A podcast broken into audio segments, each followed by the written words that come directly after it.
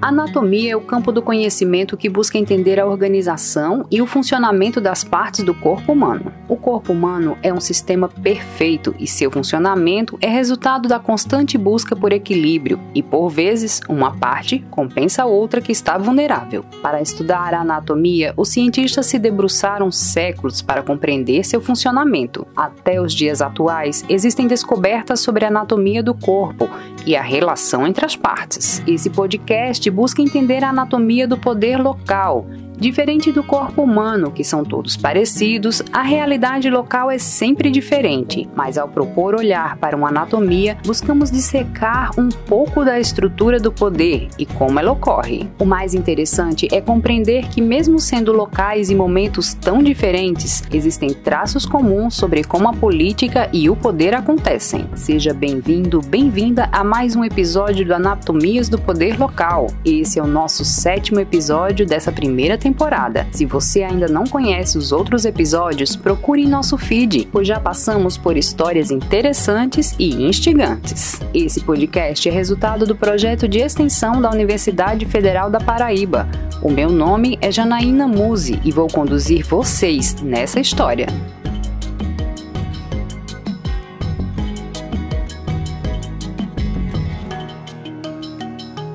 Saúde é cara quando a gente começou a abrir esses caminhos, a gente conseguia pagar cirurgia de urgência que não estavam paradas assim no SUS, com, com recurso da gente, da, naquela época de 12 mil, 10 mil, isso. E, e, a gente achava isso muito sério, porque eu lembro uma vez um pai chegou desesperado, a criança precisava tomar do, três doses de uma vacina e cada do, dose era R$ 2.800 naquela época. Impossível para ele. Quanto que era? Eu nem sei quanto era o salário naquela época. Aí eu liguei para minha secretária de saúde e falei, ela falou, o Estado é obrigado a dar, mas não dá tempo. Eu falei, a gente tem dinheiro? Ela falou, a gente tem dinheiro. Eu falei, então paga. E eu acho que essas coisas, assim, não era porque a Cláudia é boazinha, não era não, era uma coisa que me gritava mesmo, sabe? Aquela coisa da dor do outro. Você pensa que você confia no braço, ele foi lá com a criança no braço, e precisando de três doses, 2,800, 2,800, 2,800. Então, assim, essas coisas doíam na gente. E a minha secretária de saúde, ela era tão louca que tinha dia que ela me ligava quatro horas da manhã que tinha conseguido o projeto. Então, assim, a gente abraçou e isso acabou ficando, né? O município é bom sucesso em Minas Gerais. Ele tem pouco mais de 15 mil habitantes e fica a cerca de 205 quilômetros da capital do estado e na região de influência de Lavras. Não se sabe se ele tem alguma ligação com o número 13, mas em um momento de sua história, muita coisa girava em torno desse número. Desde as primeiras pesquisas, com menos de meio por cento de diferença. Foi uma disputa louca.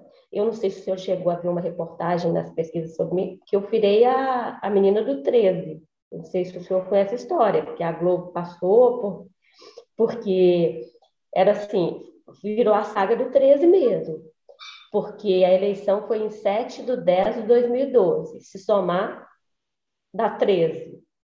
O relógio da praça parou às 13 horas. A minha sigla, minha, legenda era o 13. Cláudia tem 13 letras. Aloysio Roquim, meu principal oponente, 13 letras, para assumir em 2013. E assim, tem mais coisas que a repórter falou. A repórter que veio me entrevistar Cláudia Mourão, 13 letras. Então, ela falou aqui 13 de novo. Então, quando o relógio parou às 13 horas na praça, o povo falou, ela vai ganhar a eleição. Então, e aí, realmente, a, a Globo até passou isso, porque foi muito... E tem mais 13 que eu não estou me lembrando, assim. Então, virou a, a saga do 13. E foi 13 vozes de diferença. Então, assim, foi uma história, 13 vozes de diferença. Isso, isso foi isso, é muito pouco, né? Menos que os meio por cento, claro e foi acirrado desde o começo e com essa diferença de 13 votos. Então, foi muito interessante. A primeira temporada se dedica também a conhecer histórias de ex-prefeitas, mulheres que se colocaram à frente da condução do governo local desses pequenos municípios. A história desse episódio é sobre uma professora advogada. Poderia ser estranho alguém se compreender assim, mas no caso de Cláudia Barros não é, pois tudo vai acontecendo dessa forma, em princípio, parece que não combina, mas o compromisso e a paixão que a move transforma seus caminhos.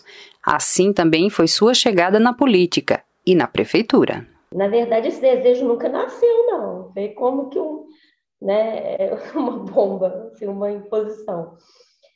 É, toda a minha politização nunca, nunca, eu nunca quis um mandato. Eu fazia cursinho em Belo Horizonte para ser promotora, era meu sonho, ser promotora.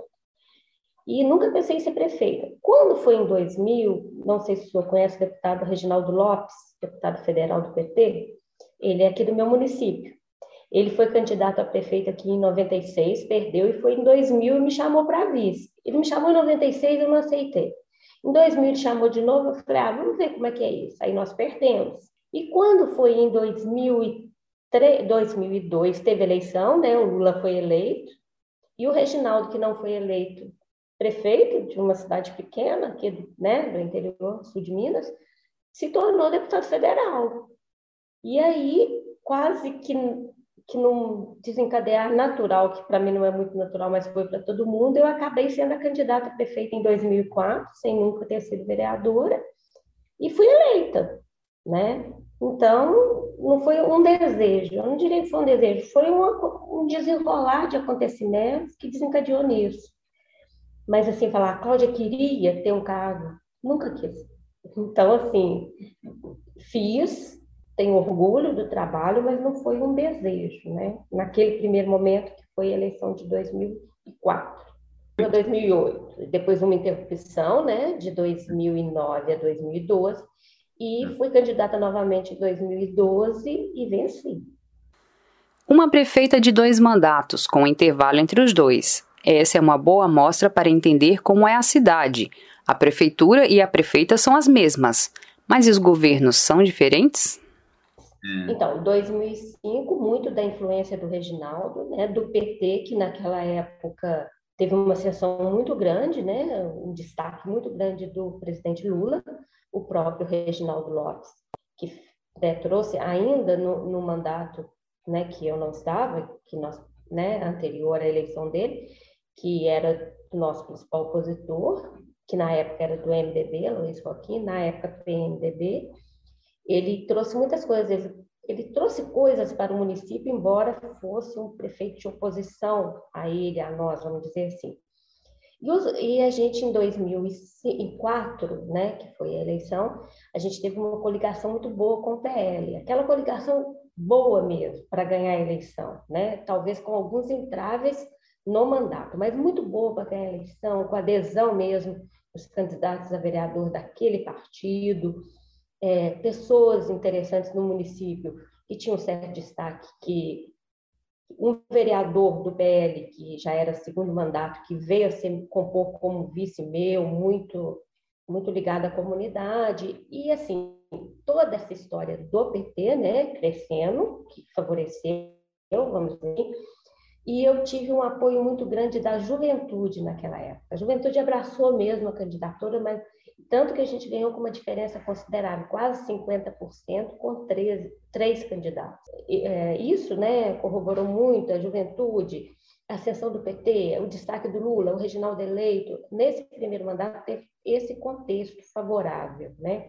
Para uma eleição relativamente tranquila, a gente liderou as pesquisas desde o começo, né? desde a primeira pesquisa.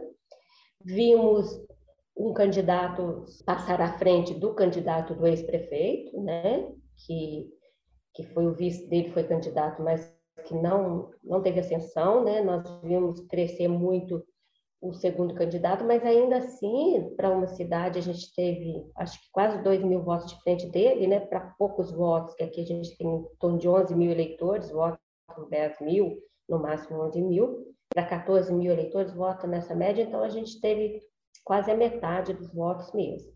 E foi, foi muito boa essa coligação também, né? A questão é, dos grupos de igreja, alguns que eu participei, porque é interessante, mas é, é, a religião cristã e dentro dela o catolicismo, porém é estranho isso, mas eu tive muito mais apoio dos pastores evangélicos. A minha igreja mesmo nunca foi muito, apesar de toda essa ligação. E, e uma coisa interessante também, que, que, que eu achei estranho, assim, que a gente não acreditava que, que teria grande apoio na área rural. Eu contava com a área urbana. Nós somos um município muito grande, de mais de 700 quilômetros quadrados, com uma área rural muito maior que a urbana, né? o contrário da, da maioria dos municípios. E quando veio o resultado da eleição, eu tive, eu ganhei quase toda a área rural também. Foi muito estranho, porque o meu pai tinha mexido com fazenda, mas assim, há mais tempo, nem tinha, eu não tive, né, essa vivência rural. E muitos dos povoados eu nem visitei, nem conhecia, aqui tem muito povoado.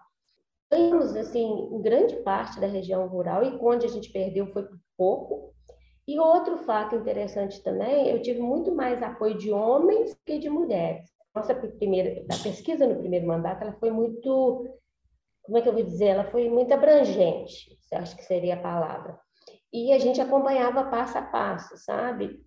E, e era interessante o pouco apoio que eu tinha das mulheres e tinha grande apoio dos, dos homens.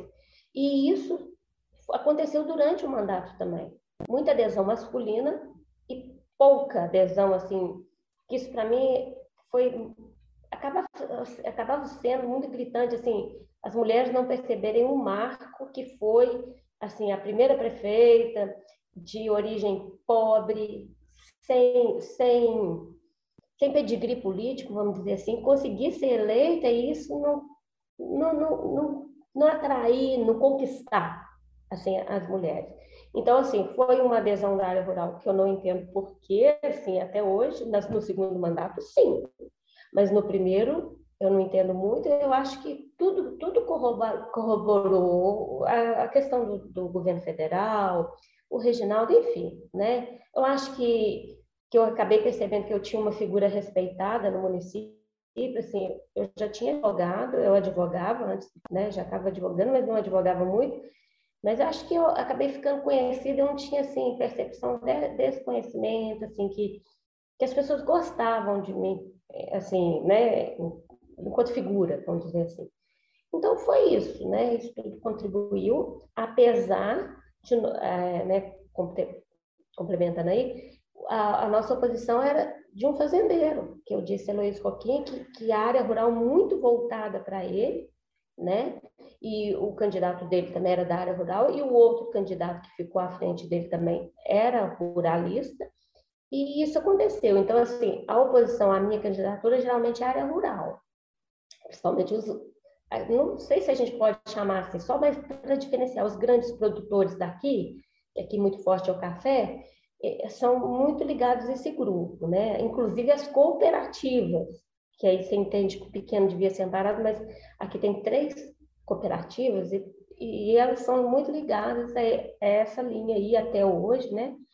Coisa toda em 2012, eu ouvi, eu ouvi Muitas pessoas falaram, é a prefeita da saúde. Isso é muito, nossa, é muito forte.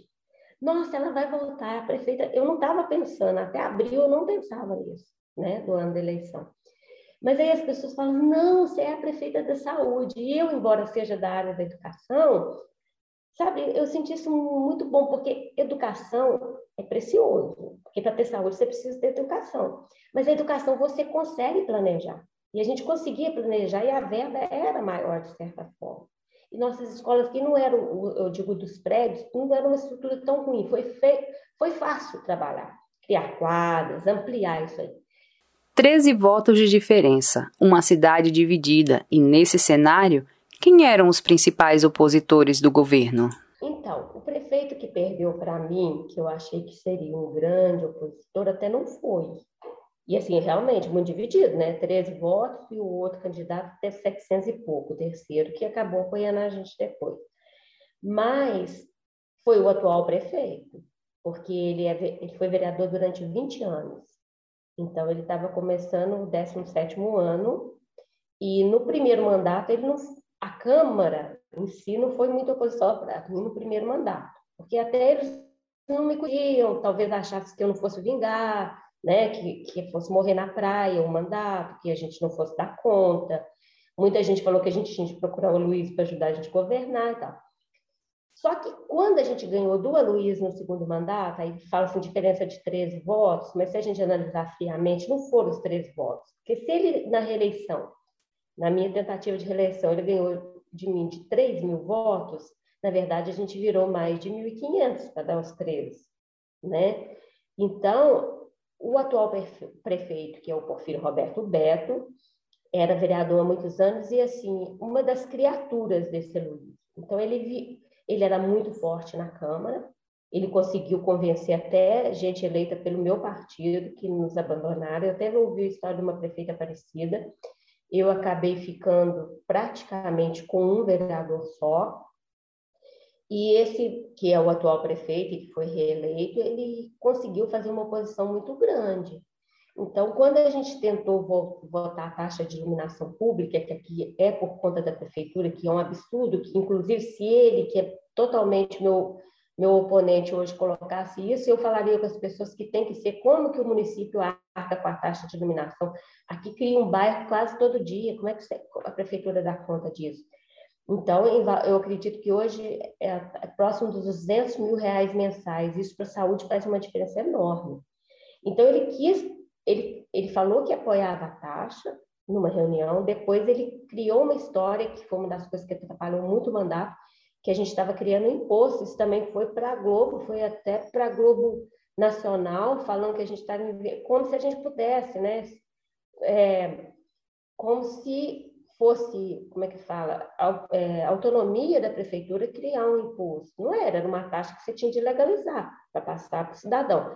Então, o cidadão que passa, pagaria cinco, seis reais, eu creio que não pesaria tanto no bolso dele, ou pelo menos na maioria das pessoas, quanto pesa para a prefeitura. A prefeitura é quem assume a iluminação pública e outras despesas que incidem sobre a política pública. Esse é o cenário do Brasil contemporâneo, no qual os municípios executam as políticas e se encarregam de quase toda a sua manutenção. Esse é um dilema para um cenário de escassez, pois a prefeita fica entre manter a estrutura existente ou satisfazer as necessidades de seus munícipes eu era tão ingênua quando eu entrei que eu nem achei que era desafiador, né? Achei que era legal. Mas, assim, de cara, a gente teve um problema com o lixo, porque onde era depositado o lixo, que, que, né, que era céu aberto, o, o ex-prefeito chegou para mim no dia, nós tivemos uma reunião dia 29 de dezembro, dia 28 de dezembro de 2004, ele falou para mim assim, olha, nós vamos recolher o lixo até amanhã, que é dia 29. Dia 30, nós vamos cobrir o lixo. Dia 31, nós não vamos recolher. Dia 1 você não tem onde jogar o lixo. E assim, mesmo sendo advogado, a gente na hora tem aquele choque que realmente ele podia fazer isso. Claro que não, é só no Ministério Público, mas assim, o que a gente fez? Eu já fui correndo atrás do, do dono do terreno para continuar colocando lá. Mas assim, então foi muito desafiador e engraçado, porque o povo quer que o lixo saia da frente da casa dele, mas o que, vai acontecer com ele depois não importa. Então, não é uma coisa que, que chama atenção, mas foi um desafio enorme depois conseguir adquirir um terreno, que aqui tem muita água, todo lugar que a gente fazia averiguação se podia, dava água, até numa altura de mais de 1.200 metros, com pedra, deu água, então, foi correr atrás desse terreno, e aí que eu senti, que o senhor fala em desafio, aí que eu senti que, que era desafiador, para a gente conseguir adquirir um terreno para fazer num primeiro momento, que, que não é o ideal, o senhor sabe que não é, mas naquela época era um avanço, que nenhum dos municípios tinha um aterro controlado, não era o sanitário, era o controlado. Mas, mas assim, foi o primeiro município, aí até o Ministério Público, né, deu um, um parabéns, vamos dizer assim, né? você pode chamar de parabéns. E a gente conseguiu esse aterro controlado, assim. Então, são coisas que a população não percebe, né? E o nosso desafio foi isso, foi conseguir o aterro, que agora não, já, já vai, tem uma usina próxima aqui, já mudou, foi também projeto nosso, né? Um consórcio, que é o Consan, e está acontecendo. E outra coisa também, as casas caíam muito num bairro aqui na época das chuvas. E quando a gente abriu o asfalto para tentar com manilha, tinha um buraco, você não tem ideia do tamanho do mundo, que ia comer as casas todas. Então, o que a gente gastou de manilha, porque era assim, manilha de, de 80, de 100, desembocando em 25. Era impossível, isso não ia acontecer, por isso o buraco. Então, a gente gastou muito dinheiro com manilha. E é uma coisa que as pessoas não veem, né? A gestão pública é cheia de emoções e problemas. Não é fácil para quem está à frente dela resolver todas as questões que a envolvem. Para uma pessoa assumir a prefeitura, ela precisa saber lidar com isso. As coisas que vão acontecendo, né? Cada, cada, o bom, se eu ter uma ideia, o bom é mais ou menos com a educação. Não tem rotina. Você esquece um problema com o outro. Então é, é desafiador nesse sentido. O desafio foi isso. É você ter sanidade mental para acalmar, perceber os problemas surgindo, né? E resolvendo, resolvendo, resolvendo, e a todo momento o Ministério Público denúncia o tempo todo, porque eu tinha oposição, né? E no segundo mandato, mais denúncias ainda, porque aí 13 votos era quase nada, pau a pau, e muita oposição, muita denúncia. Então, os desafios era isso, sair dessas denúncias, né? E o desafio de uma prefeita é muito grande, pois ela deve gerir questões e pessoas que hierarquicamente não estão sob seu mando. Para isso, uma prefeita precisa ser uma pessoa de muita conversa. O empresariado aqui é muito do, do comércio de gêneros alimentícios, roupas. Às vezes, é, no primeiro mandato eu não tive muito, assim, eles conversavam, alguns apoiaram, mas eles não têm, como é que eu vou dizer, muita necessidade da prefeitura.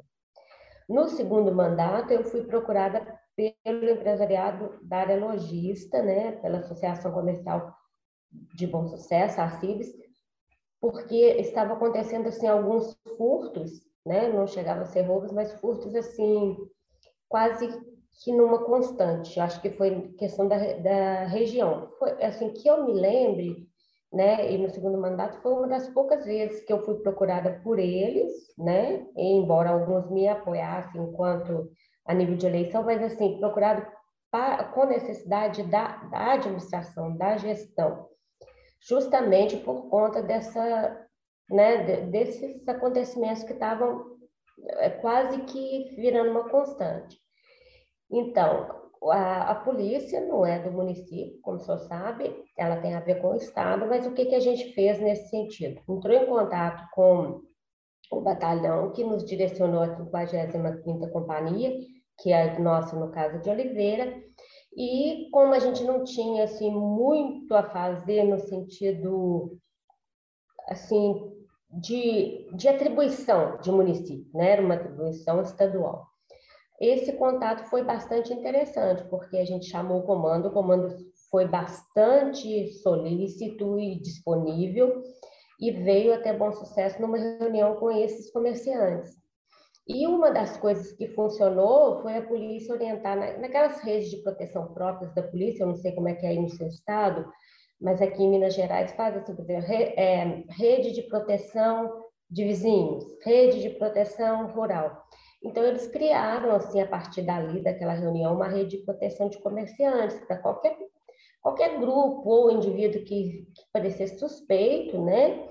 Que fosse comunicado de um para outro e, de uma certa forma, esse tipo de evento não aconteceu mais. E uma prefeita não está sozinha. Ela conta com sua equipe e, principalmente, pode contar com parceiros e organizações da sociedade civil que podem tomar parte do governo e fazer transparecer suas ações a partir dos conselhos de políticas públicas. Não, na verdade, os conselhos, tem hora que a gente fala assim, que é um saco, como é que é chato assim, mas como também nos permitem ver onde a gente tem limitações e erros, né?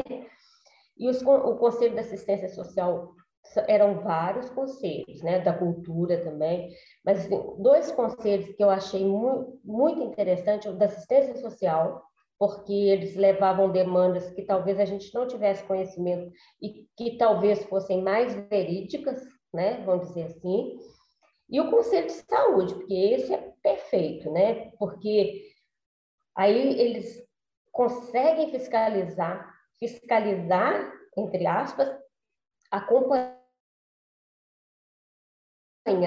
e nos auxiliar enquanto governo, porque eles trazem demandas diretas e você pode expor né, a sua vulnerabilidade enquanto poder público. O quanto a saúde é cara e quão, quão poucos são os recursos.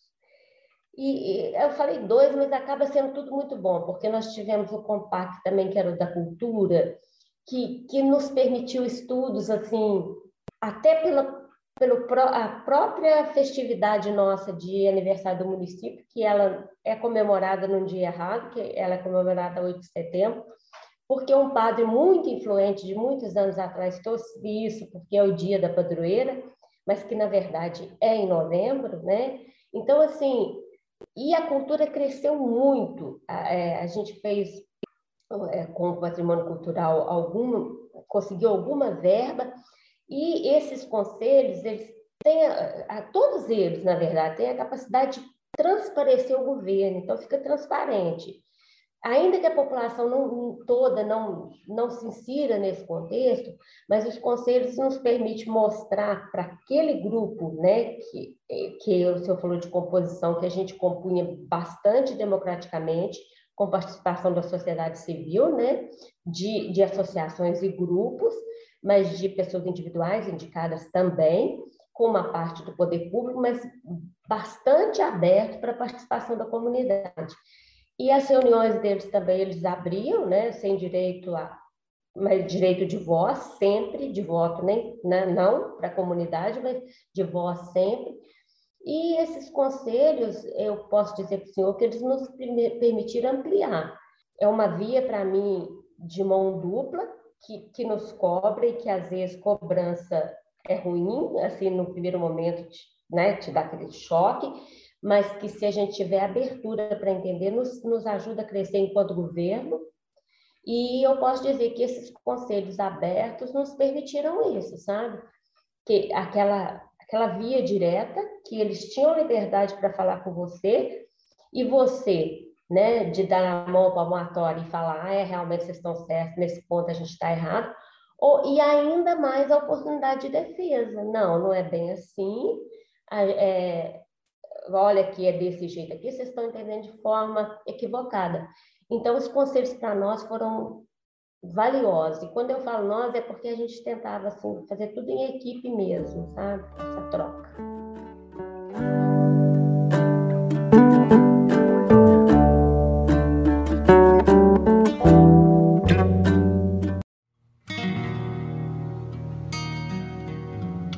Esse foi mais um episódio do Anatomias do Poder Local. Segue a gente no Instagram, no arroba Anatomias do Poder Local e o nosso perfil na sua plataforma de áudio preferida. O Anatomias do Poder Local é uma produção do curso de Gestão Pública e do Programa de Pós-Graduação em Gestão Pública e Cooperação Internacional da Universidade Federal da Paraíba, sob a coordenação do professor Dr. Anderson Rafael Nascimento, com apoio financeiro do edital Fluex 2021 da UFPB e apoio do Departamento de Gestão Pública. A edição é de Adilson Santana e eu, Janaína Muse, estou na apresentação. Até o próximo episódio!